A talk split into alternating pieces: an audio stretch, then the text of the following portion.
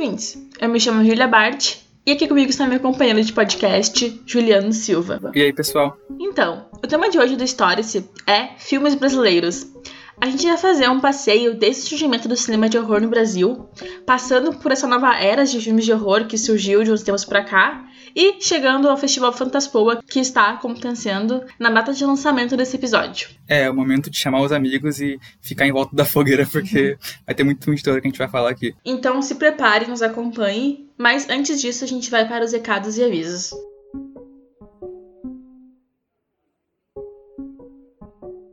Então, o primeiro recado é só para lembrar vocês de seguirem a gente nas redes sociais, no Instagram e no Twitter, que é Stories é a mesma coisa nos dois. E outra coisa que eu queria avisar é que a gente teve alguns problemas técnicos em relação ao áudio durante o episódio, e por isso, em um certo minuto, a minha voz ela meio que parece que tá um pouco distante, assim, porque como a gente grava separado, a minha gravação não pegou minha voz. Aí a outra gravação pegou, só que ela tá um pouco mais distante. Mas depois isso fica por um curto período e depois volta ao normal. Mas acho que é só isso e bom episódio.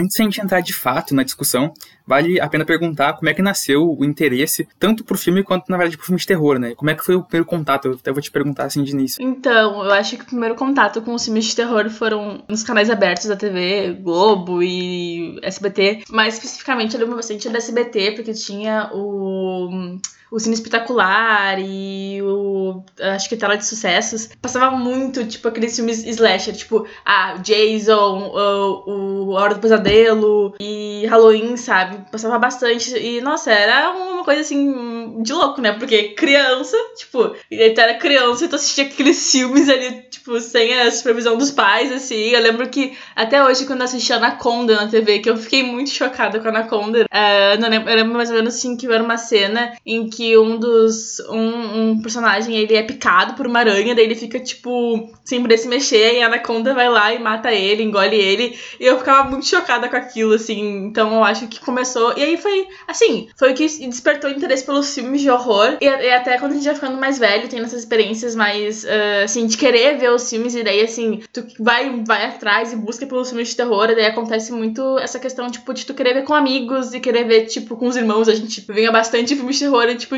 juntos, né? Pra ter aquela coisa do, da experiência do medo, tipo, até assustar uns aos outros, né? Então, mais ou menos disso que cresceu a vontade e o gosto por ver filmes de terror. Nossa, com certeza. Tipo, o, o que eu lembro. Sabe aquela, aquela situação em que tu do nada acorda de noite, liga a TV, aí tá dando um filme de terror, assim, em algum especial, tá ligado? Tipo, eu lembro do chamado, sabe? Do nada, assim. Sei lá, tu, tu deu a de ficar acordado de noite sem querer, sabe? Não era o objetivo, tu é criança, tem que dormir cedo. Mas, tipo, tu acorda de noite tá dando chamado, assim. Mas outro, um outro filme que eu tenho muito na minha cabeça, assim, que é tipo uma imagética visual, é tanto o Contatos Imediatos, Terceiro Grau, do Spielberg, e o, o Atividade eh, Paranormal. Faz muito tempo que eu assisti esse filme, eu não sei se, se o filme, tipo, se fosse assistir agora, atualmente, se, se ele seria bom ou ruim, mas eu lembro que me assustou demais, sabe? Tipo, tendo essa imagética do terror, assim. Nossa, Atividade Paranormal foi um dos filmes que eu fiquei sem dormir por muito tempo. Tanto que o primeiro assisti na escola, não sei, tipo, sem supervisão também. É engraçado que quando a gente é criança e vai ver filmes de terror, é sempre sem supervisão. Eu lembro de alguns que eu vi com os pais, assim, eu lembro, tipo, Chamado foi um, mas o resto, assim, era sempre muito sem supervisão dos pais, sabe? Parece que, tipo, as situações já são por acaso, sabe? Tipo, por algum motivo, tu acabou, tipo,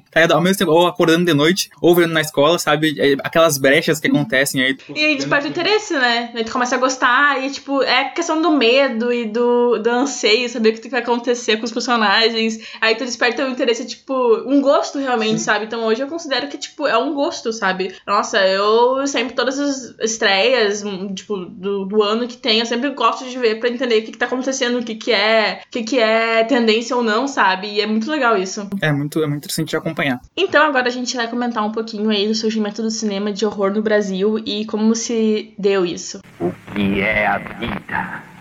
É o princípio da morte. O que é a morte? É o fim da vida. Bom, quase toda uma geração conheceu ou acompanhou o personagem do Caixão, né? Muito difícil a gente não ter ouvido falar do nome desse personagem, né? Isso é graças a tanto a questão da, da imagética visual que a gente tem dele, ou até pelos filmes em que ele tá presente, né? Em resumo, o Zé do Caixão ele é, um, ele é um personagem do cinema brasileiro que ficou conhecido mundialmente pelos filmes de terror. A primeira aparição do Zé do Caixão foi também no primeiro filme de terror brasileiro chamado A Meia-Noite Levarei Sua Alma, de 1964. Por trás das linhas compridas da capa e da cartola do Zé do Caixão há o seu criador e intérprete chamado José Mojica Marins. É provável que o nome do, do personagem Zé do Caixão é muito mais famoso que o próprio nome do, do, do cara que criou, né? José Mojica Marins, ele é considerado o pai do terror brasileiro e ele nasceu em São Paulo em 1936 e faleceu em 2020, há um ano atrás. A sua história ela é ligada muito intimamente com a jornada do cinema brasileiro, pois na infância ele frequentava um cinema gerenciado por seu pai. E em 1948 ele começa a gravar filmes amadores com uma câmera que ele teria ganhado. Já aos 17, ele fundou a Companhia Cinematográfica Apollo,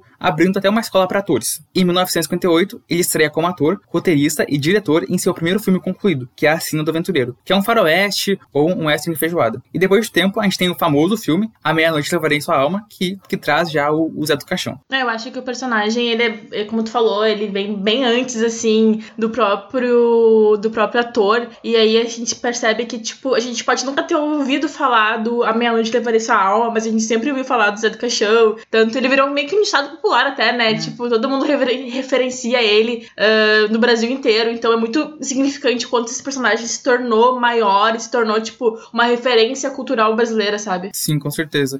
E aliás, né, a, a criação do, personagem do caixão, ele vem de um sonho do próprio Mujica, né? Porque no pesadelo, o Mujica disse que ele, ele tava sendo arrastado por uma, por uma cova, por um coveiro, no caso, né? E esse coveiro, ele tava vestido de preto. Então ele tava sendo tipo, arrastado, assim, até a cova dele, onde estava escrito, se não me engano, acho que era o dia que ele ia morrer e o dia do nascimento. Se não me engano, era algo assim, sabe? Que ele fala. Então já traz toda essa questão, tipo, sinistra na criação do, do próprio Zé do Caixão. É, outro ponto interessante é que para pagar as dívidas, né, o Mojica, ele teve que vender os direitos autorais do filme, né, antes da estreia, e o longa ele acabou sendo um sucesso de bilheteria, permitindo a realização de novos projetos. É até, é até interessante lembrar que uh, o, foi, tipo, realmente um sucesso de, de bilheterias o filme, só que o Mujica não ganhou nenhum dinheiro, tipo, o porcentagem. Ele teve que vender o filme porque ele precisava do dinheiro antes, né, da, do filme ser, ser estreado, e aí, tipo, então é, é, é como é a, a, questão cultural do Brasil, na verdade, né? Ele não, é, é um cinema independente, realmente, isso, né? Ele não tinha dinheiro pra, pra investir. O que é a existência?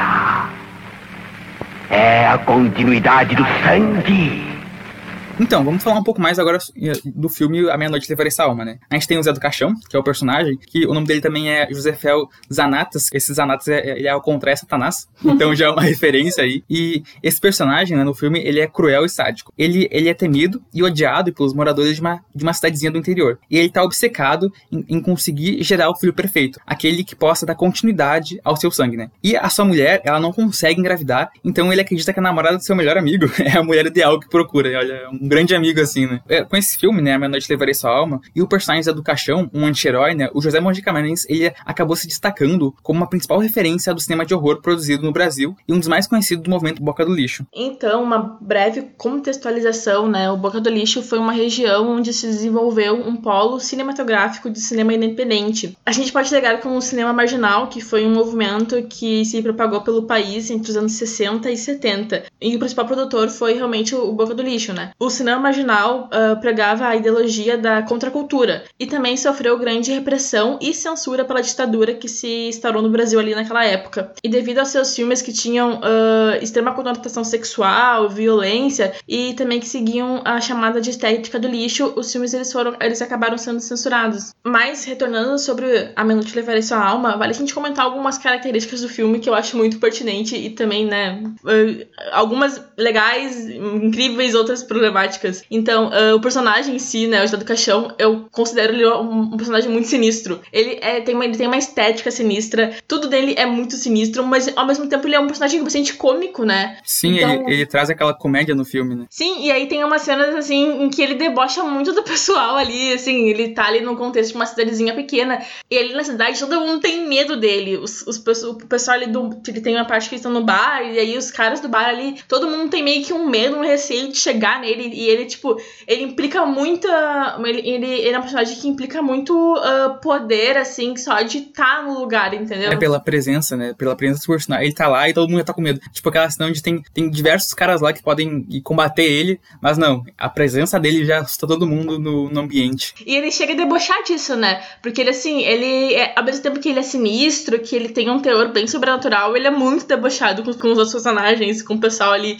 E isso é muito interessante, assim, porque ao mesmo tempo que o filme ele consegue ser um filme que se leva a sério, e também é um filme, assim, que tu consegue tirar uns momentos engraçados, mesmo, tipo, de, de alívio cômico, sabe? É, em relação ao, ao personagem do Caixão, né, ele já tem toda a sua ideologia e essas ideias, né? De início, assim, tu já sente que ele é muito, ele é niilista e até um pouco nietzscheano, sabe? Então, tipo, ele traz essas ideias de, a crença dele é na descrença, sabe? Ele vai contra qualquer religião, uh, a, tanto a, a vigente, a católica, né? E a gente pode até emergir a cena dele comendo carne na sexta-feira 13, aquela cena que, é, que, já, que já mostra como, como é, o filme é feito cinematograficamente, né? De jeito muito bonito aquela cena, aliás, né? Que é um plano aberto. Sim, até isso já evoca as, uh, as técnicas que o filme utiliza, porque o filme ele foi feito, assim, obviamente com baixo orçamento, né? E, e ele foi feito realmente pra época, assim. Uh, mas ele é muito. Ele é um filme bastante uh, trabalhado esteticamente, assim, que nessa cena que tu falou, que é uma cena que tem um plano aberto, dele, dele assistindo a procissão. E aí tem outras cenas, assim, que é em plano sequência também, que mostra uh, o personagem, o personagem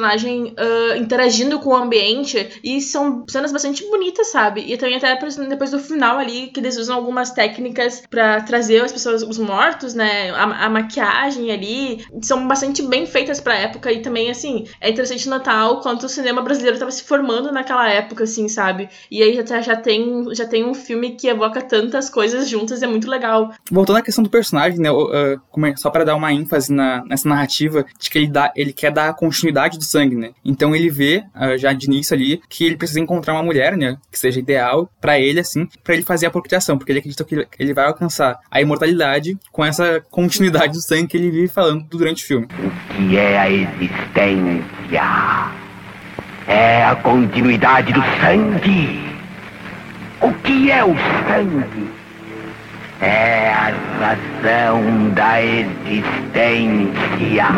A gente, pode, a gente pode lembrar que muitos dos ideais, tanto do. Muitos ideais do, do Zé do Caixão, são machistas e deturpados, né? Sim, é, com certeza. Tipo, eu acho que até é impossível a gente não comentar que algumas cenas são bem desconfortáveis. Como a cena que acontece ali que ele, uh, ele espanca a, a Terezinha, né? Que é a mulher com que ele tá, que ele tá tipo, cobiçando, a, que é a esposa do. A noiva, na verdade, que é a noiva do, do melhor amigo dele, e ele espanca ela e depois uh, estupra ela, né? Então, uh, eu acredito que assim, uh, o filme ele, ele, é bem problemático, ele não dá pra esconder essas coisas assim, mesmo, tipo, é um filme de terror dos anos 60, né? Uma, uma, uma época totalmente diferente, mas ainda assim a gente olha hoje em dia com aquela, tipo, aquele olhar, aquele olhar meio, tipo, de, de longe, assim, pra essas cenas, né? Porque ainda não dá pra passar, né? Porque é bem, bem desconfortável, bem horrível, né? É, eu acredito que, tipo, ele talvez queria trazer um pouco de peso pro personagem do Caixão, porque, tipo, desde ele mata a mulher dele, uhum. aí depois ele mata, acho que o, o, o, doutor, ele mata o melhor amigo, ele mata a, só a Terezinha que se mata, né? Ela é. se suicida. Mas aí, tipo, já traz todo esse peso pro personagem que, que, na verdade, é um ser humano normal ali, né? Ele é um coveiro, que já traz um peso enorme, assim, pra, pra questão do personagem. E essa é a questão, né? O filme mescla tanto esse peso, a comédia, tipo, é umas coisas muito bizarras, realmente. E eu fico muito feliz com o final do filme, porque ele teve o que mereceu, né? É, ele acaba sendo atormentado por todo mundo que ele matou, né? Outra coisa da questão dos efeitos especiais, né, é que eu acho que mesmo sendo um filme de 64, ele consegue, tipo, trazer uh, os efeitos especiais de um jeito muito bom. Acho que funciona, sabe? Funciona. É realmente, tipo assim, tem filmes que a gente vê agora, assim, que não funcionam. Mas, tipo, tanto aqui. Nossa, tem muitas coisas que, que acabam funcionando demais. Acho que é, é muito mérito do, do Mojica, né, por realmente ter trabalhado de um jeito, sabe, próprio pro filme, né? Porque ele, ele traz aquele experimentalismo e aquele, aquela, aquelas opções de um filme de baixo orçamento, só que funciona, sabe? Isso que é muito interessante, sabe? Trazer esse mérito pro filme. É, e é a partir dos anos 90, nos Estados Unidos, que o Mojica ele, ele se torna um diretor prestigiado em circuitos cinéfilos, né? Com a chancela de cult. E o Mojica ele, ele, também figurou entre os diretores do movimento Boca do Lixo, né? Com filmes que, que eram considerados os precursores do cinema de terror no Brasil. Uh, tem esse primeiro filme, né? Que é A Meia Noite Levarei Sua Alma. Tem a continuação de 1967, que é Essa Noite Encarnarei no Teu Cadáver. E em 2008 ele, ele fechou essa trilogia com A Encarnação do Demônio. E um outro ponto interessante é que o personagem personagem, né, o Zé do Caixão, ele fez algumas participações em outros filmes do diretor, né, do Mojica, que é o, que é o Zé do Caixão, que atua como, como ele. E é interessante notar que ficou, o, o, a trilogia ficou por um tempo, assim, sem ser feita, no caso, sem ser concluída, porque, né, a gente já comentou que ali tava, o Brasil tava passando pela ditadura militar e pela censura, e os filmes do Mojica, eles eram completamente fora dos padrões, né, então por isso que o filme não foi, que a trilogia não foi concluída também, até na, na época, assim, quando o Zé do Caixão tava no auge, assim, sabe, mas depois também o personagem ele continuou se mantendo no auge, e aí em 2008 sai o último filme do, da trilogia, mas de qualquer jeito, assim, o, o, o Mojica, ele foi sendo um diretor incrível e sendo, tendo várias produções que contribuíram muito pro cinema nacional no Brasil de horror. E tanto, tanto os filmes uh, do que, que ele produziu, quanto o próprio Mojica foi perseguido, né? Então, ele até foi preso algumas vezes né, na época da ditadura, e o filme foi censurado também nos variados filmes dele, no caso. Né? Dorme no chão, dorme no feno, dorme cavalinho, aproveita que é pequeno.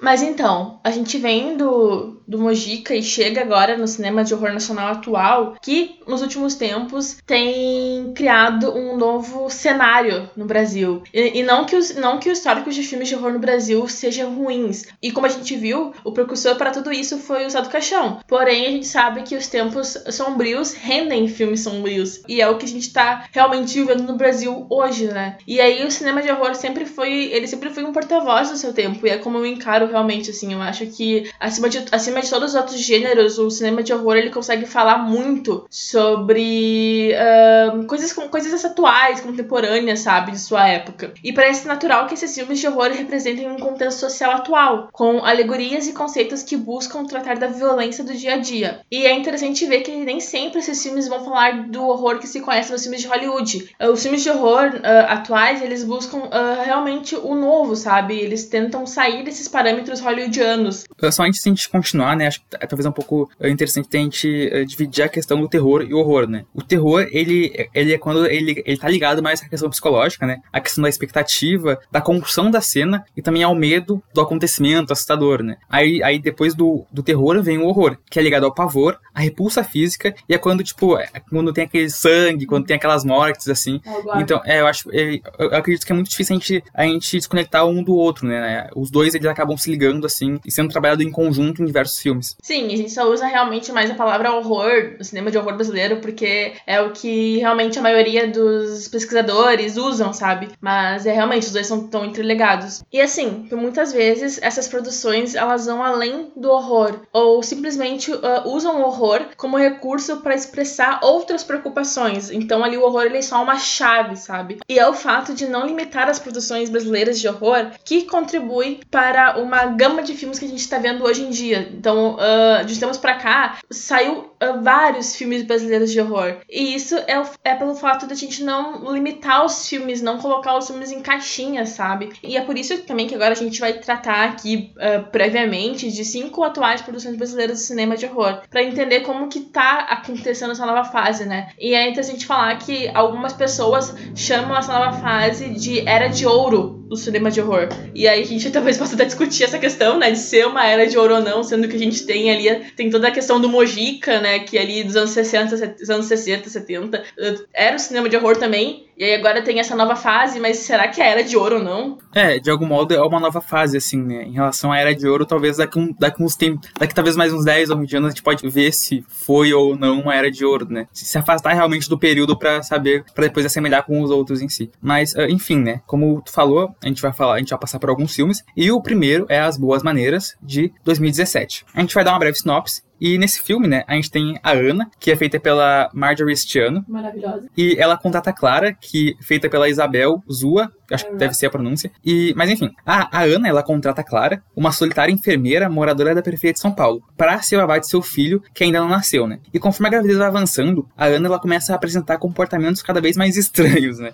E que, ao decorrer do filme, a gente vai descobrir o que vai acontecer. Então, eu considero que As Boas Maneiras, ele é um filme único, um cenário de horror mundial, porque ele mistura mistura ali a questão da fábula com temas como a desigualdade. Então, eu acho que a gente pode dividir esse filme em dois blocos, praticamente, né? Que é, a gente tem tem o, primeiro, que é a, a gente vê a relação da Ana com a Clara, né, desde o início, já que ela vai, ela, ela foi, ela foi morar no apartamento, né, da, da Ana para cuidar dela tanto, né, já que ela tá tendo complicações em relação à, à gravidez. E eu acho que nesse primeiro início, assim, a gente, a gente vê ali uh, a, a, questão dos, da questão social em si, né, os comentários sociais nas entrelinhas, mais ou menos. Sim, é, porque a Clara, ela é uma mulher negra, e aí ela vai ser, ser babá e cuidar do filho da Ana, e também cuidar da Ana, né, por si só. E aí tem essa questão ali, né, tipo, não é um, não chega a ser um conflito, nem, nem é nada explícito, isso é muito legal, porque os diretores, eles conseguem colocar essas críticas ali, mas é bem nas entrelinhas mesmo, sabe? Não é, não tá uma coisa realmente explícita. É, parece que é, tipo, meio que por baixo, assim, né? Eu acho que, tipo, já no início do filme a gente vê a questão que ela, ela vai ser, ela vai ser entrevistada, né? E aí, tipo, eu acho que, eu não lembro agora, mas a primeira entrevistada é uma mulher branca, né? Uhum. Aí ela tá falando sobre, sobre a questão de, de cuidar tanto, do, no caso do bebê em si, né? Só que parece que quando,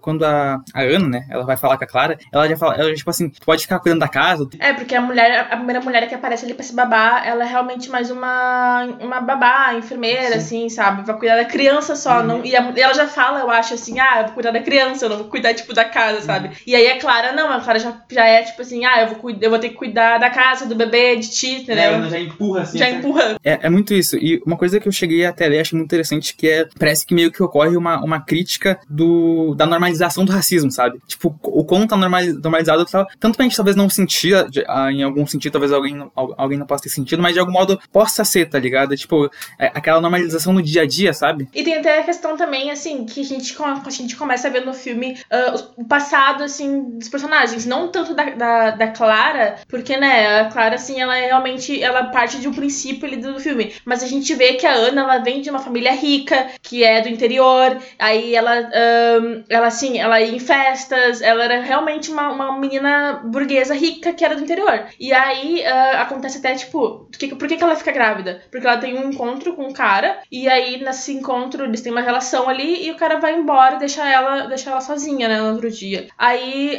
uh, os pais dela mandam ela pra, pra cidade pra, pra criar a criança, só que assim, uh, sem total apoio dos pais, ela vai ter só o apoio financeiro. Daí já mostra o quanto que a Ana tem ali um. Ela, ela tem dinheiro para cuidar da criança, sabe? Só que aí ela. É. Enquanto é Clara, né? É outra personagem que tá ali pobre, que precisa de um emprego, sabe? É, o que eu entender, parece que a família, tipo, ficou com vergonha dela estar grávida e mandou ela se virar, né? Agora tu vai, tu, a, a, culpa é tua e agora tu vai criar a criança, né? E é importante, uma questão acho que eu acho, acho muito legal, assim, como eles mostram uh, a relação que ela teve com esse cara, né? Que a gente vai depois perceber que é, o, que é um lobisomem, né? Só pra ter essa noção de que a criança que, que a Ana tá carregando, ela é um lobisomem. E é, é interessante porque é, esse passado ele é contado com desenhos, né? Sim. Com uma animação. E é funciona de um jeito muito interessante, sabe? De ver assim. Sim, e é, é interessante, é bem bonito, assim, e, é, e consegue ser bastante explicativo, assim, do que realmente. Tu já percebe realmente que o cara era. Ele era um lobisomem. E até também evocar essa questão que eu acho muito interessante, porque a história do lobisomem é uma história mundial. Tem todos, todos os lugares a gente conhece a história do lobisomem. Mas eu acho que aqui no Brasil a gente coloca mais características regionais no, no, na figura do lobisomem, porque todo mundo joga uma história de lobisomem no interior, né? Sim, sim. Assim, eu acho que todos os pais, avós já contaram assim que no interior tem lobisomens, tem homens que se transformam em, em, em nesses, nesses animais, né? E aí a gente vê isso assim no filme em si, sabe? E é muito interessante. Mas assim, eu acredito que os diretores, que é a, uma dupla, a Juliana Rojas e o Marco Dutra, eles uh, buscaram trazer um aspecto lúdico contando uma história de lobisomem. E, uh, porém, ao meu ver, o que acontece em Boas Maneiras é a vivência e o amparo entre mulheres. A, a, além da questão do lobisomem, da questão do, do folclore, eu acho que, assim, o filme ele fala muito, realmente, assim, muito mais sobre a responsabilidade e o medo de ser mãe. É, a gente tem, tipo, é, em relação à questão que falou da, da relação de mulheres, né? A gente tem já no início que a, a Ana e a Clara acabam se relacionando, né? E eu acho interessante porque eles não, não trazem, tipo, a questão da, da desigualdade, não desigualdade social, mas a questão da, da diferença social não é uma interferência para elas terem um romance, sabe? Pra elas terem uma coisa, né? Então acho que talvez, é, acho que é um, é um, ponto interessante desse negócio de ter realmente uma relação de mulheres, tanto no primeiro, no primeiro bloco do filme quanto no segundo, que é, que é, acho que é até interessante explicar, porque depois que o bebezinho nasce, né? O bebezinho que é um lobisomem, né? A, a, a Ana acaba morrendo, né? E aí, nesse segundo bloco, a gente vai ter a Clara, a Clara que ela vai cuidar do, do menino, que é um lobisomem, e aí a gente tem tem essa questão muito mais ligada à maternidade. Sim, e aí até nessa segunda parte ali a gente percebe que a Clara ela se devota totalmente ao menino, né? Pra cuidar, tipo assim, pra ele não, ele não ter nenhum contato com, com coisas que estimulem ele a virar um. a vi- ele tem ali aquela característica, tipo, animal, do lobisomem, mas ela cuida realmente pra ele não virar um.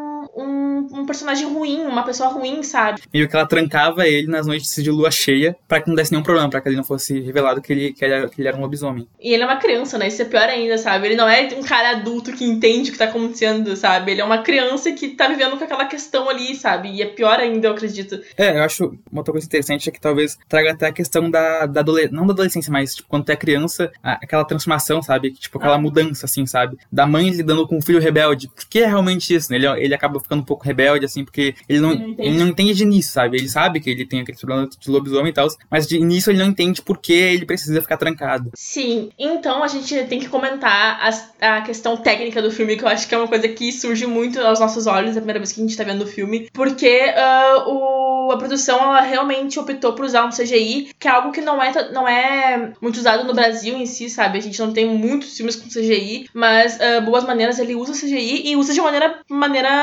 bem feita, né? Sim, de algum modo acaba funcionando até, né? acaba engrandecendo o filme. É, porque assim, tem uma- algumas cenas em que o menino ele se transforma em lobisomem, tem até a cena do shopping, que é uma cena bem legal, bem interessante. O menino, o menino morrendo. Não, legal, sim, legal em questões de CGI, entendeu? A cena ela não é legal em si, mas a cena, tipo assim, os fatos da cena são legais, mas o CGI é muito interessante porque mostra bem os aspectos do lobo, e aí mostra os olhos, e aí tem uns, uns, uns close ali bem legais. E aí, assim, e é muito legal que é um lobisomem criança, então tem uma coisa muito assim. É, até, tipo, tem, tem até uma cena que é ainda no primeiro bloco, onde a Ana ela vai no hospital, né? E aí o, o doutor tá, tá examinando ela. Aí ele tá, tipo, aquele negocinho, né? Coloca na, na barriga da, da mulher que tá grávida. Aí ele fala que mãos grandes, olhos grandes. Tipo, é, é muito interessante como tem essa liberdade de referenciar sem se preocupar, sabe? Quando, eu- acho que quando eu falo de liberdade, acho que é, é muito notável nesse filme em si, porque a gente tem a questão de trazer a animação pra falar do passado da Ana. E ainda a gente também tem a questão musical. Tem algumas partes meio que tem algumas músicas que, que falam, que se ligam diretamente com o que tá acontecendo no momento do filme, né? Tipo, a transição do, do primeiro bloco pro segundo tem uma música, aí depois tem uma outra. Eu acho muito interessante como. Eu acho que ele acaba falando como o cinema pode ser livre nessa questão, sabe? De tanto pegar uma referência do lobisomem, né? Tipo, de outro país, trazer pra nossa realidade, sabe? Um lobisomem em São Paulo.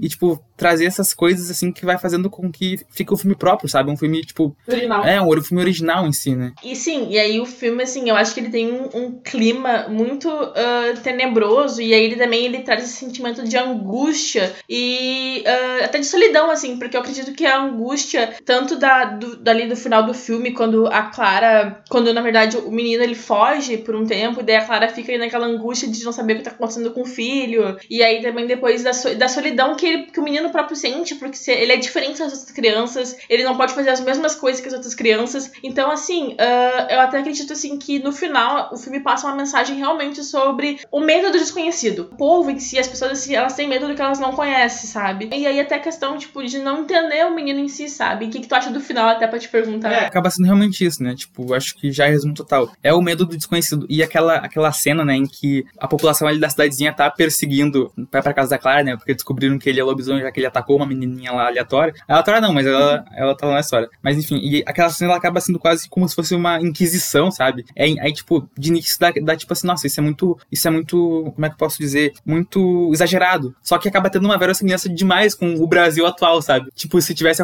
já, já acontece algo, coisas assim, situações assim, sabe? Mas, tipo, é realmente como se fosse uma inquisição, porque todo mundo vai direto, todo o povo lá vai direto pra casa da, da Clara, né? Vai com tocha pra enfrentar esse desconhecido que é o menino que, que é lobisomem ali. E esse é muito bonito também, né? Porque ele acaba eles dois mão dadas ali. E eu, nossa, é um sentimento muito assim de. O filme acaba no clímax, na verdade. Mas é tão bonito e tão assim, evoca essa relação de mãe e filho e de cuidado, sabe? Que eu acho que é, o filme ele, ele se torna. Ele acaba no melhor momento, assim.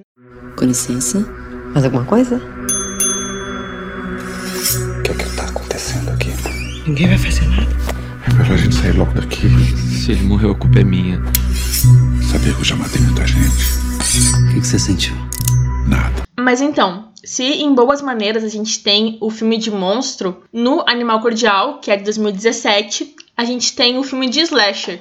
Ah, Uma breve sinopse do filme: o Inácio, que é interpretado pelo Murilo Benício, ele é o dono de um restaurante de classe média que não gosta muito dos seus funcionários. Ele tem uma certa desavença com eles. Mas quando o estabelecimento é assaltado com clientes ainda no local, o Inácio e a garçonete, que é interpretada pela Luciana Paz, embarcam em uma sangrenta matança. E só um parênteses, porque a Luciana Paz é maravilhosa, incrível, adoro ela. Só pra uh, um ponto já de início aqui, é que a- o nome né, do filme é o Animal Cordial, ele, tem, ele nos remete um pouco à questão do homem cordial, que tem a ligação com o historiador Sérgio Buarque, né, de Holanda, que ele que traz aquela questão, né, o homem cordial traz aquele retrato do, do homem com aquela conduta educada, polida, sabe, que aquele brasileiro que, que lida com a, com a relação de poder, assim, na- nas classes, assim. Aí já remete essa questão do animal cordial e do, do homem cordial em si. que é totalmente o Inácio, né? Se tu for perceber. Porque ele, o Inácio, ele é dono de um restaurante ali que a gente já falou, mas ele, ele é um cara ambicioso, né? Ele quer que o restaurante ah, seja um ponto um, um- ponto financeiro, que tenha rendimento e que assim. E aí a gente já percebe ali que ele tem uma um, um certa desavença com os personagens, né? Tanto com o cozinheiro dele, que é o Djair, porque o Djair, ele é nordestino e aí também homossexual, então já tem ali um preconceito. E ele tá toda hora também no telefone com a mulher dele, e a mulher dele já meio que também despreza o trabalho dele. E tem assim, eu, ac- eu acredito que a questão do animal cordial é realmente sobre o Inácio. Sim, eu acho que até, até dá pra dividir um pouco também esse filme na questão de, de antes do assalto, né? E depois do assalto. Porque antes do assalto a gente tem é, realmente o homem cordial, né? Que é aquele homem que usa uma máscara social perante a sociedade, sabe? E aí, tipo, a, a gente acho interessante porque tem, tem aquelas cenas no espelho, né? Onde os personagens eles, eles, eles meio que se confrontam com a imagem que eles têm de si mesmos, sabe? E é realmente, o filme faz essa metáfora, porque cada um que tá no espelho, ele tá ali confrontando a sua máscara social, sabe? A sua cordialidade perante a sociedade. Então, antes do assalto, a gente tem o Inácio totalmente educado. E aí, depois do assalto, a gente tem a questão animal, que é a transformação do homem, né? E aí, só ah, abordando assim um pouco da diretora do filme, que é a Gabriela Amaral Almeida, que é incrível também. Eu acho que vale muito a gente ficar de olho nela, porque ela tá fazendo várias produções que realmente ah, evocam esse, ter- esse terror, horror social do, do Brasil, assim. E aí, o segundo filme dela, que eu acho que só vale como dica pro pessoal, que é A Sombra do Pai, que foi lançado em 2000 2018, que é ótimo também.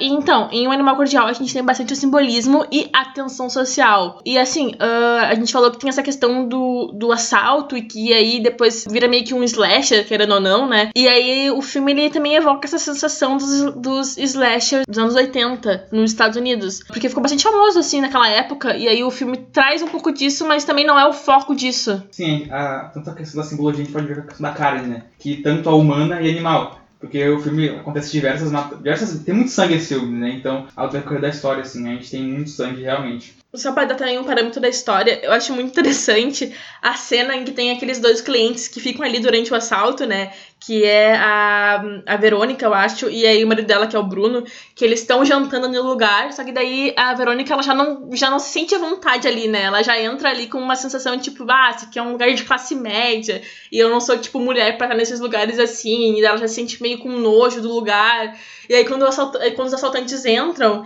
e e acontece todo o conflito do, do filme, meio que já mostra essas questões de que o, o filme ele constrói a tensão para a tensão entre os personagens em si antes do assalto e para no assalto tudo se explodir. É, é realmente isso, né? E essa questão do assalto eu acho que dá pra ligar um pouco com aquele. aquele a gente tem, em muitos filmes, assim, tanto filmes estadunidenses, que é o medo da classe média quando tem, quando tem a sua propriedade invadida, sabe? Então a gente remete isso. Só que nesse filme a gente tem uma inversão, porque, tipo, ao mesmo tempo em que o- os, os ladrões, né, estão, estão invadindo a propriedade do Inácio, quem vira refém realmente é o pessoal daí, é os ladrões, é o pessoal, tanto os que trabalham, tanto os clientes, né? Viram, eles viram refém do patrão. Sim. Então ocorre uma inversão nessa questão, né? acho que é interessante. E o outro ponto, né, que tu falou do Jair, né, ele é nordestino e homo- homossexual. E ele acaba meio que representando o desequilíbrio do homem cordial urbano. Então, ele é por isso que em muitos momentos o Inácio se sente incomodado por ele- com ele, né? O Inácio ele consegue reverter a situação,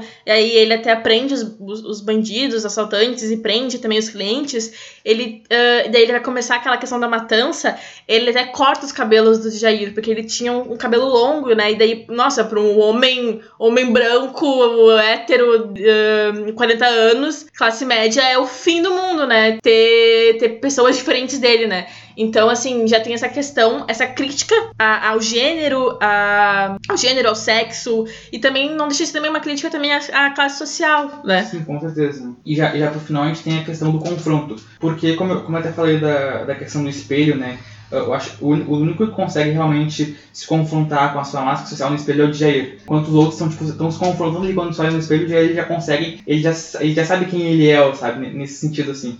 E aí a gente tem pro final mais, né? Onde, onde a Sarah ela acaba matando o Inácio. E aí eu acho que passam do homem pro animal, sabe? O animal cordial agora nesse sentido. Sim, e aí também a Sarah, nossa, ela é uma personagem assim que ela vai construindo aos poucos a loucura, né? Porque aí ela começa assim, a gente, tem- a gente sabe que ela tem uma paixão ali pelo Inácio, pelo patrão, e aí assim, aos poucos ela vai se relacionando com ele, sendo cúmplice dele, e depois no final chegando a matar ele. E aí é muito doido que, esse, que essa questão que o filme ele potencializa os personagens ao máximo, leva todos ao extremo. Ela meio que fica obcecada realmente, né? Com, com o Inácio. Sim, e aí feliz é o funcionário que foi embora no começo do filme. Toda aquela treta, né? Sim, né? Porque tem aquele funcionário que ele, ele não fica até o final do expediente, ele vai embora e, nossa, perfeito, né? Meteu o pé. E aí? O quê? Vamos pra onde? Oxe, eu que sei. Bora? Daqui a pouco eu vou pra um lado, tu vai pro outro, eles também. E passou, pô. Eu tive um sonho estranho. Era como se eu visse o futuro. Então, agora a gente vai pro terceiro filme, né? Que é A Noite Amarela, de 2019. Que agora já traz uma questão mais essencialista, mais profunda e até filosófica, a gente pode dizer assim.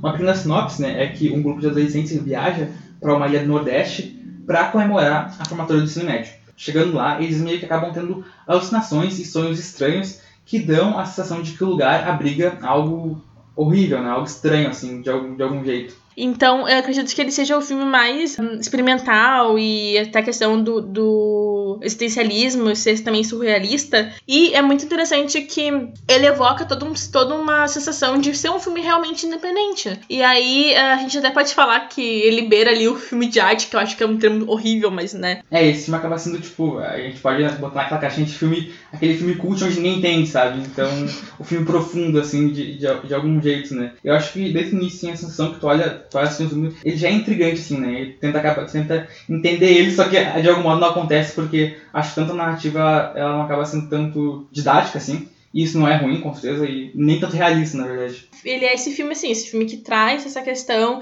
de ser um filme que não vai te dar. Não vai te dar uma história explicadinha, bonitinha, que tem um início, meio e fim. Ele é realmente um filme de para experimentar. A gente pode até falar um pouco da história, porque são ali, acho que cinco amigos, e eles estão no último ano do, no último ano do ensino médio, e aí eles querem aproveitar o tempo que eles têm ainda juntos, porque eles vão se separar, obviamente, depois. E aí eles vão nessa praia, eles viajam pra essa praia pra ficar ali um momento juntos, e aí o filme já evoca toda aquela, aquela reflexão sobre o fim do ciclo da adolescência. E no filme isso é visto como algo fantasmagórico. Que. ahn, e mesmo que se passe em uma praia, a sensação que eu tenho do filme é que ele é bem claustrofóbico também. É, realmente, né? Eu acho que tanto a fotografia, a questão sonora, a questão visual do filme, ela acaba sendo bem hipnotizante ela acaba te levando a ter, de algum modo, sensações assim. E assim, o filme a gente falou que ele tem essa questão toda de al- alucinações e sonhos estranhos. E ele também volta muito assim ah, no passado pra contar a história dos personagens, contar como é que é aquela relação entre amigos. E aí, tipo, eu acho muito legal, sabe? Porque, assim, quem nunca passou por esse momento da, da vida adolescente, quando tem que se despedir dos amigos, que acabou ali aquele tempo que vocês têm juntos, e aí você cada um vai pra um caminho diferente, e aí dá. É, é na verdade, um conforto, mas também, tipo, uma tomada de decisão, sabe? Eu acho muito legal isso. É por isso que a gente vê, tipo, esses adolescentes, né, passando por essa fase de terminar o ensino médio, de ter feito o Enem, assim. Bem que, bem que a gente já se identifica com essa questão, porque acho que todo mundo passa por esse período, assim. E a gente vê as discussões da morte, da vida, acabam meio que engrandecendo quando esses personagens estão conversando, ou, ou o filme nos mostra isso de algum jeito. É, agora para falar um pouco mais do final do filme, né, já que ele acaba também sendo bem aberto para interpretações, então eu acho que é, é difícil a gente falar se é isso ou não, mas meio que o que acontece, meio que os, os personagens, né, eles acabam ficando presos em meio que realidades paralelas, né? Aí cada um fica preso como se fosse um plano. E uma coisa que eu senti bastante, uh, que eu até fui procurar para entender se era realmente essa questão, porque na última cena, é, eu não lembro agora o nome da menina em si, mas eu sei que ela tá passando por uma, meio uma porta assim e o filme acaba. Aí meio que daria a entender como se fosse uma transição da adolescência realmente, sabe? Da adolescência pra essa vida adulta. Ou para aceitar em si, sabe? Mesmo se tu vive uma negação. Sim, e aí eu acho que ele se torna. Uh, que ele se torna bastante relevante, porque ele traz esse contexto, como a gente falou já, da adolescência, da transformação de, da, de fases da, pra vida adulta. E aí uh, é algo totalmente natural, mas que a gente chega a ter medo, né? Então ali o filme ele, ele, ele mostra que existe esse medo sobre o futuro. E é, é, muito, é muito interessante, é muito legal. Meu nome é Stênio. Eu trabalho pro Instituto Médico Legal. Fala com o morto.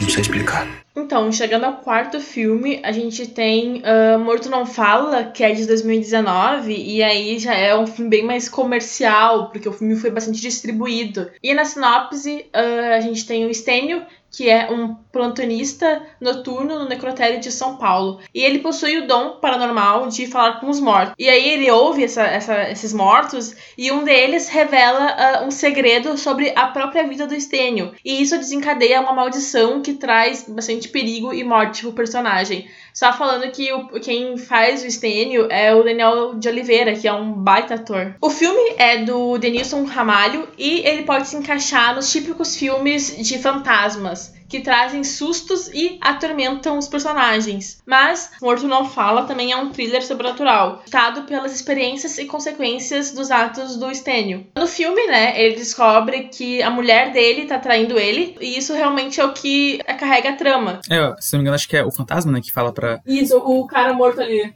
que fala, o cara morto, no caso, fala para ele que a mulher dele tá traindo ele. E aí, no caso, é, ainda depois a mulher dele acaba morrendo por causa que ele vai incriminar, ele incrimina o amante dela, eu acho, né? uhum. né? E aí, ele, e aí acaba, ela me acaba morrendo de, de bandeja. E aí, quando ela morre, ela, ela traz essa questão da maldição para ele, né? E aí é interessante perceber que era uma regra do Stênio. Ele tinha uma regra de não se envolver demais nas conversas dos mortos. Ele até ouvia os mortos, mas acabou que ele se envolveu nas conversas e acabou caindo em desgraça. Eu acho que esse filme, ele carrega muito uma questão do cinema nacional e assim, ele também evoca toda aquela questão do sobrenatural, que é algo muito interessante. Eu acho que todo mundo curte muito quando vê cinema e vê cinema de horror, curte muito a questão do sobrenatural e, e esse filme ele evoca essa sensação, sabe? É, de trazer, tipo, os mortos falando com ele, o, o, rosto dos cadáveres, né? E até foi por CGI. Eu acho que essa estranheza de ver o, tanto a boca se mexendo do, do, do morto falando, acho que traz uma estranheza até muito boa, porque eu vi que algumas pessoas criticaram o CGI, né? A estranheza que traz, eu acho que dá um peso um pouco até na história, né? É, é meio estranho, assim, diferente ver aquele morto mexendo a boca e falar com ele, mas ao mesmo tempo, assim, tu entende que faz parte da história, tu entende que, tipo assim, é uma narrativa que funciona, né? Mas mas eu também gosto bastante das, das cenas em que aparece os mortos, e aquele jeito bem fantasmagórico. E tem uma cena em questão que eu acho muito bela, assim, bem bonita, que é a cena no que o Stanley tem que passar por um, por um lugar cheio de fio de nylon porque ele tem que chegar no quarto da filha dele, né? Que a filha dele tá correndo perigo. E aí a, a cena é toda uh, em, em, uma luz neon vermelho, assim. E é, é uma estética. O filme tem uma estética bem bonita.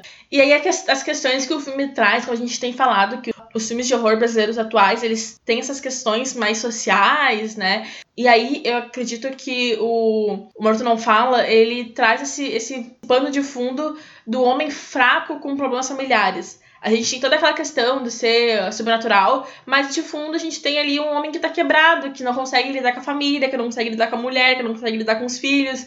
E também tem, a questão que o filme ele é ambientado na periferia de São Paulo, que é uma cidade que tem uma extrema violência cotidiana. A gente consegue, o Cinema Nacional consegue trabalhar coisas mais, uh, mais assustadoras, a gente também consegue é, tem essa liberdade para trazer um homem normal do dia a dia, assim, que a gente poderia ver em qualquer lugar trabalhador que, que tem esses conflitos e aí vai se, dar, vai se lidar com, com o sobrenatural, né? Vai ter que lidar agora com, com mortos que estão falando com ele. E é legal que, assim, nem sempre o cinema de horror uh, vai fugir vai fugir dos aspectos, nem, nem tanto sociais, mas vai, vai fugir, tipo, do cotidiano.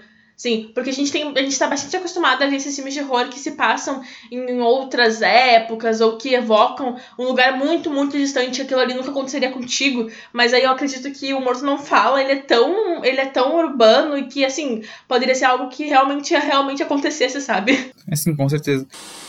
E falando um pouco da questão mais do, do, final, né? Meio que, como a gente falou, acontece uma maldição, a mulher dele começa a perseguir ele, e aí ele tem uma amiga lá, que acho que é a Lara, uhum. que é amiga dele, e aí ela acaba colocando o anel de casamento, eu acho, deles, e aí meio que a, a, a Odette, que é a mulher dele, acaba entrando no corpo da Lara, né? E aí a gente tem de novo esse conflito que ele vai ter, né, com, com a Lara com o anel. E aí, mais pro final, ele tem, ele tem que pegar esse anel e ele leva, e ele leva embora, e acho que tem a cena final que é muito boa, porque ele tá, ele tá indo com o anel embora, né, deixando as crianças com a Lara, e aí tá todos os fantasmas, todos os mortos, tipo, indo com ele, sabe? Eu acho que, nossa, é muito, é muito da hora como, como é feito isso, sabe? E daí já evoca aquela questão da procissão, né? Que daí é a procissão dos mortos, e aí é algo também realmente bastante brasileiro então, assim, é um filme que talvez, falando como a gente falou no começo, assim, sobre a Era de Ouro, talvez seja um dos filmes precursores aí da Era de Ouro no cinema horror uh, brasileiro. Homens distintos e devotos dos mais nobres e elevados valores universais.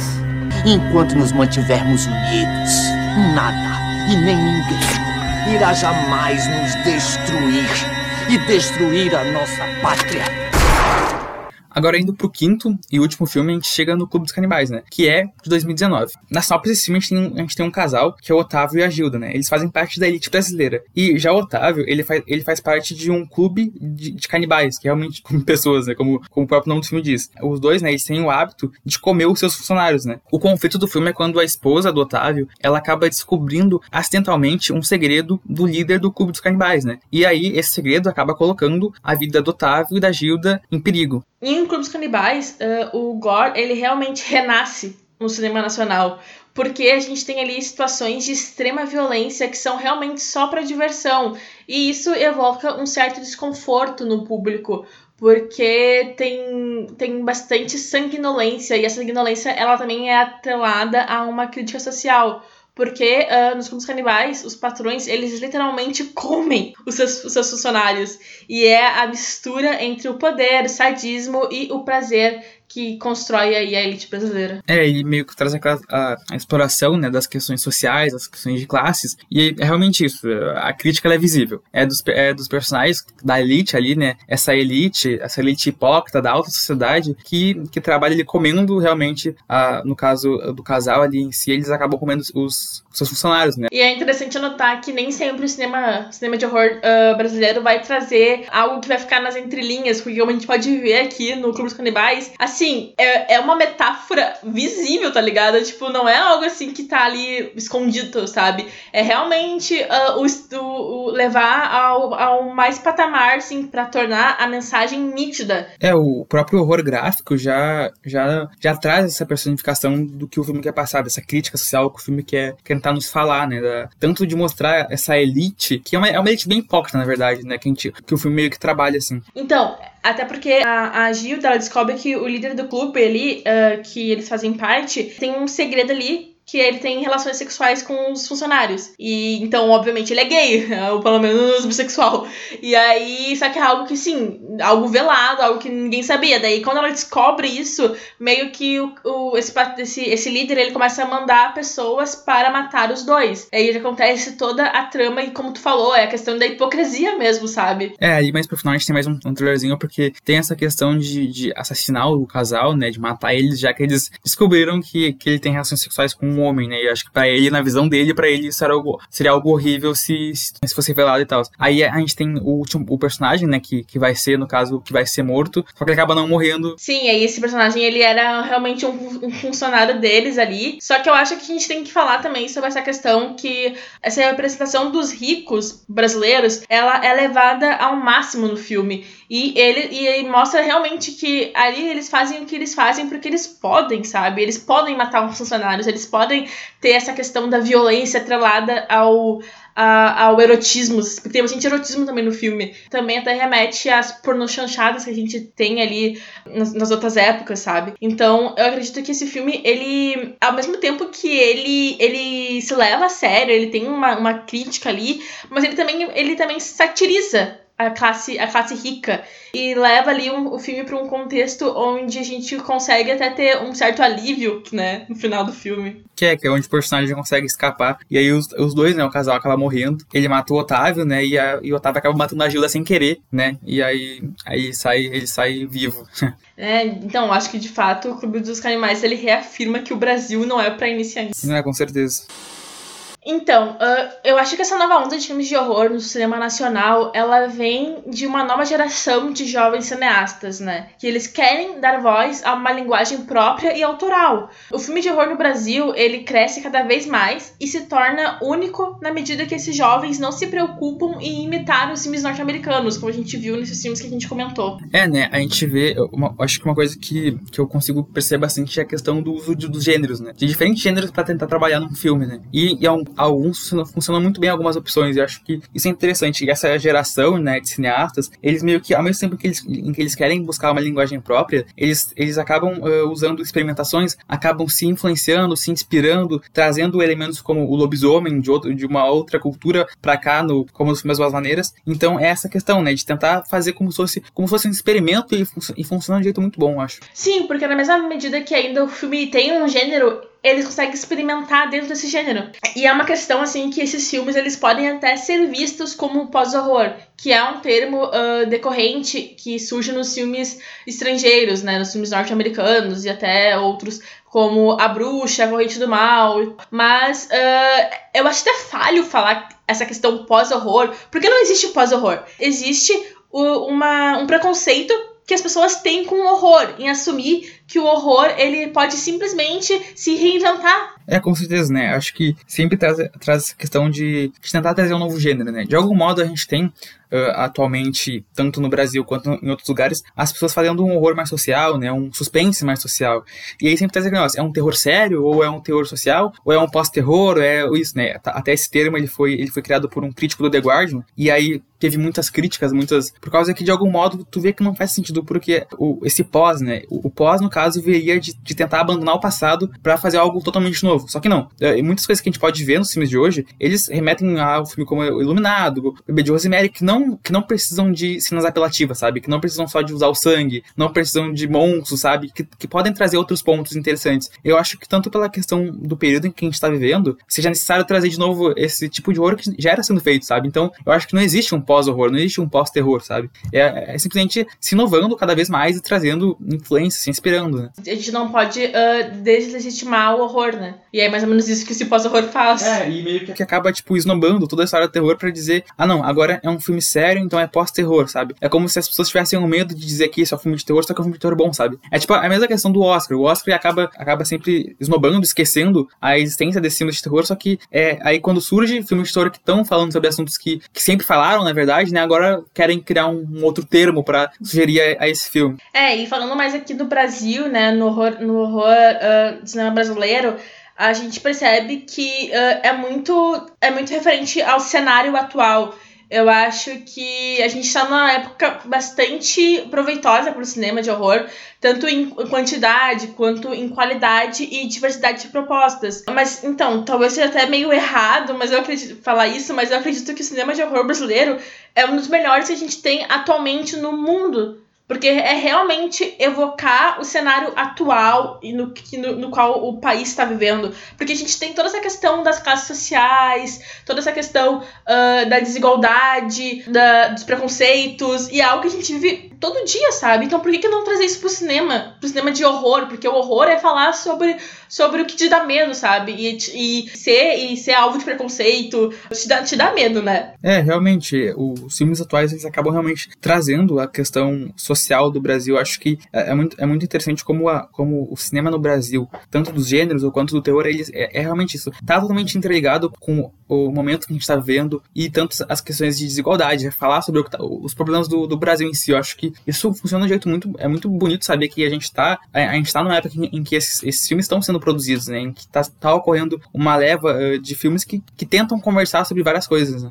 E essa, até só para dar assim, uma questão, como a gente está falando, uh, essa diferença entre o cinema brasileiro de horror e o cinema americano. Porque a gente percebe que o Hollywood ele faz filmes mais comerciais com fórmulas. E ainda mais no cinema de, de horror. Porque a gente. Ok, a gente te adora Invocação do Mal. Mas tu percebe que Invocação do Mal tem uma fórmula ali, né? Enquanto no Brasil os filmes são bem mais autorais e originais. E também tem essa questão de ser não ser uma adaptação. Então é bem mais livre. Um grande problema da questão do, de, ter, de terem criado um preconceito em relação aos filmes de terror é, é pela questão da, mais, da massificação das ideias, né? Porque é isso que ocorre bastante nos Estados Unidos, que é massificar uma ideia, tipo, ao ponto de chegar um momento em que, em que as pessoas ouvem falar de filmes de terror terror e já, tipo, virem a cara, sabe? Porque, ah, vai ser aquele filme de terror ruim que, tipo. Porque realmente a, a gente tem uma, uma produção, no, tanto nos Estados Unidos como no mundo inteiro, que é realmente é massificar as mesmas ideias. Sim, e a gente até pergunta assim, uh, se existe ainda uh, um preconceito com os filmes brasileiros de horror.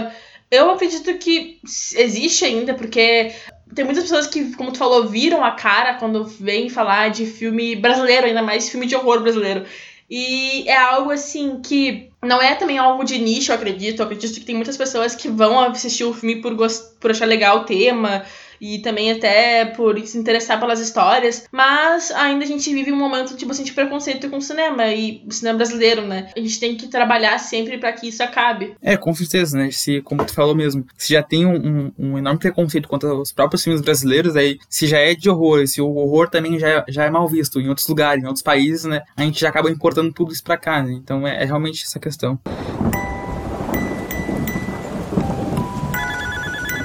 Gente chega, talvez, ao que levou todo esse episódio, porque a gente começou uh, discutindo sobre. No off, no caso, discutindo sobre o Fantaspoa, que tá acontecendo agora, então vamos até explicar um pouquinho o que é o Fantaspoa, né?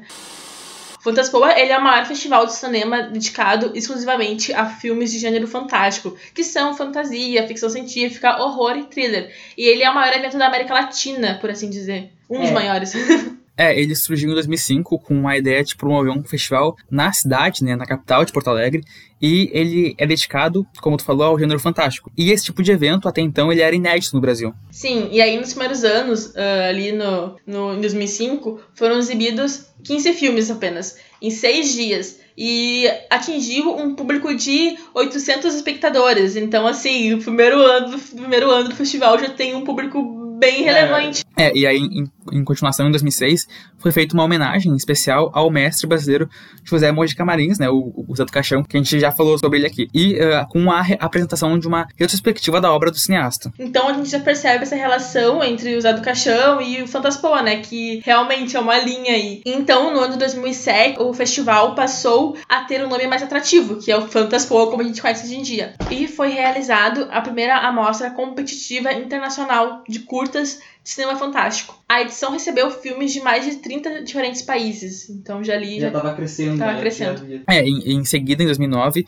foram exibidos 200 filmes sendo metade desses longa-metragens de diversos países, definindo o Fantaspoa como um dos principais festivais de gênero da América Latina. E entre 2011, 2012 e 2013, o festival passou a receber patrocínio institucional e também passou a ter atividades paralelas, como oficinas e outros convidados do mundo todo. E em 2014, ele marca um ano especial para o festival, porque é o décimo ano, e é o ano em que apresentará o primeiro filme produzido pelo Fantaspo Produções. O nome do filme é Jorge e Alberto contra os demônios neoliberais. Ótimo título. Em 2020, o festival ele foi adaptado para a pandemia e todos os seus filmes foram ofertados de forma online e a maioria gratuitamente. Em 2021, este ano, o Fantaspoa está acontecendo enquanto esse episódio está sendo lançado e ele está na uh, 17 edição, também no formato online e totalmente gratuito com mais de 160 filmes de 40 países diferentes. Além disso, também foram oferecidas diversas atividades paralelas, né, como lives com conversas com cineastas, debates sobre inclusão no audiovisual e sessões musicadas. E como eles mesmos dizem, o Fantaspoa trata-se de maior e mais democrática iniciativa online de um evento de cinema na América Latina. Até então, apontando futuros caminhos possíveis para o circuito de festivais e incentivando o isolamento social como uma forma de combater a pandemia. É um grande momento pra gente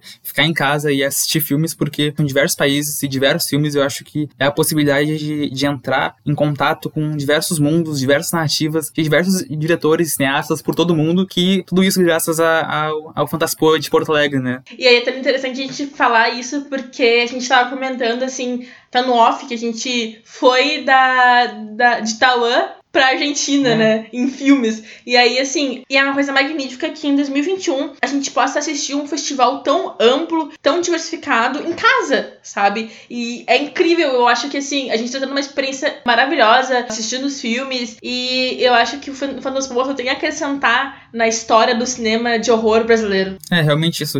Eu acho que em, em, pouco, em, poucos, em poucas horas tu pode ir de país, de país para país, da Europa para América Latina, para qualquer lugar, porque é, é, incrível, assim, essa possibilidade gratuita para todo mundo uh, poder assistir, né? E, assim, está fazendo aqui um jabá rapidinho.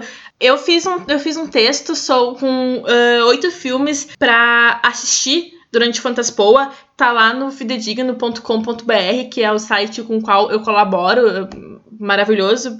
Então, esses filmes que eu selecionei, eles são alguns entre os melhores filmes, porque tem muito filme, né? Então acho que ali é só meio uma palhinha pro pessoal. E tá rolando um festival até dia 18 de abril, então corram para assistir. É, é um festival incrível que merece todo o merecimento e reconhecimento. E é isso mesmo, a gente vai deixar o link desse artigo na descrição do episódio, assim também como o link do Fantaspoa e o link também para assistir os filmes, já, já que tá sendo, tá sendo uma plataforma diferente, né? Os filmes estão em outra plataforma. Então é isso, esse episódio que foi de um, de um ponto a outro ponto, a gente abrangeu aí uh, talvez muitos anos de, de história e, e de conhecimentos e culturas, e eu acredito que a gente talvez, a gente só fez uma palhinha realmente, porque é muita coisa para abranger e talvez a gente gente volte nesses assuntos no futuro, porque o cinema, o cinema brasileiro de horror ele tem muitas coisas para ser discutidas e sempre serem revividas. É, acaba sendo tipo apenas um recorte para fazer com que as pessoas uh, procurem mais tanto sobre o Zé do Caixão, sobre os filmes de terror atual e sobre o Fantaspoa. Então é isso. Sigam a gente nas redes sociais, arroba cast no Twitter e no Instagram. A gente tá muito feliz com os episódios que a gente tá lançando, porque tem bastante gente uh, incentivando. E quanto mais pessoas curtirem, seguirem, comentarem, mais coisas legais a gente vai trazer pros perfis e pro, e pro próprio episódio. É isso. Até o próximo episódio. Até mais. Ah, um último favorzinho. Se passares pelo céu, Manda lembranças aos anjos. Mas, se teu fim for o inferno,